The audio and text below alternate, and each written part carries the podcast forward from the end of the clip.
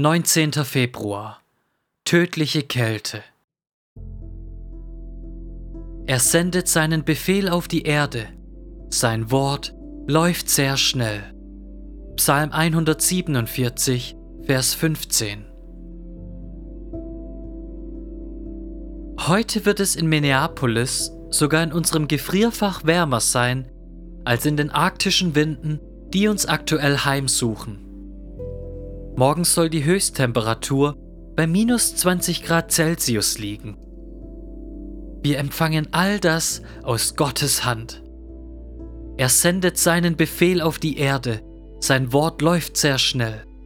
Er gibt Schnee wie Wolle, er streut Reif wie Asche, er wirft sein Eis wie Brocken. Wer kann bestehen vor seinem Frost? Er sendet sein Wort, so zerschmelzen sie.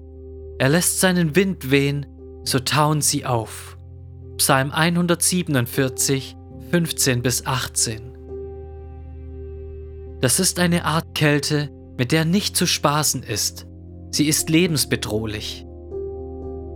Als ich aus South Carolina hier nach Minnesota zog, war ich mit der passenden Kleidung ausgerüstet. Aber woran ich nicht gedacht hatte, war mein Auto für den Fall einer Panne bei derartigen Minusgraden auszurüsten. Eines Abends blieb mein Auto auf dem Heimweg nach der Gemeinde in diesen eisigen Temperaturen liegen. Handys gab es damals noch nicht. Ich saß mit meiner Frau und unseren zwei kleinen Kindern fest. Auf der Straße war niemand außer uns.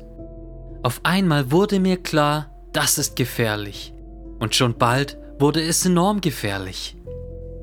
Irgendwo in der Ferne machte ich hinter einem Zaun ein Haus aus. Ich dachte mir, ich bin der Vater, das ist meine Aufgabe. Ich kletterte über den Zaun und rannte zum Haus und klopfte an die Tür. Es war jemand zu Hause. Ich erklärte, dass meine Frau und unsere zwei Kinder draußen im Auto saßen und bat sie, uns hereinzulassen, und das taten sie. Mit dieser Art Kälte ist nicht zu spaßen.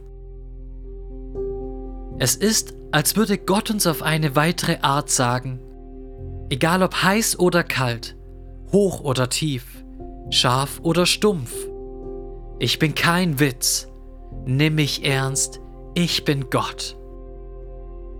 Ich habe all diese Dinge geschaffen, sie erzählen von mir. Genau wie die lauen Sommerlüfte und der leise Nieselregen und die stillen Mondnächte und das sanfte Plätschern am Seeufer und die Lilien auf dem Feld und die Vögel des Himmels. Diese Kälte flüstert seinen Namen. Möge der Herr uns die Haut geben, sie zu spüren und die Ohren, sie zu hören.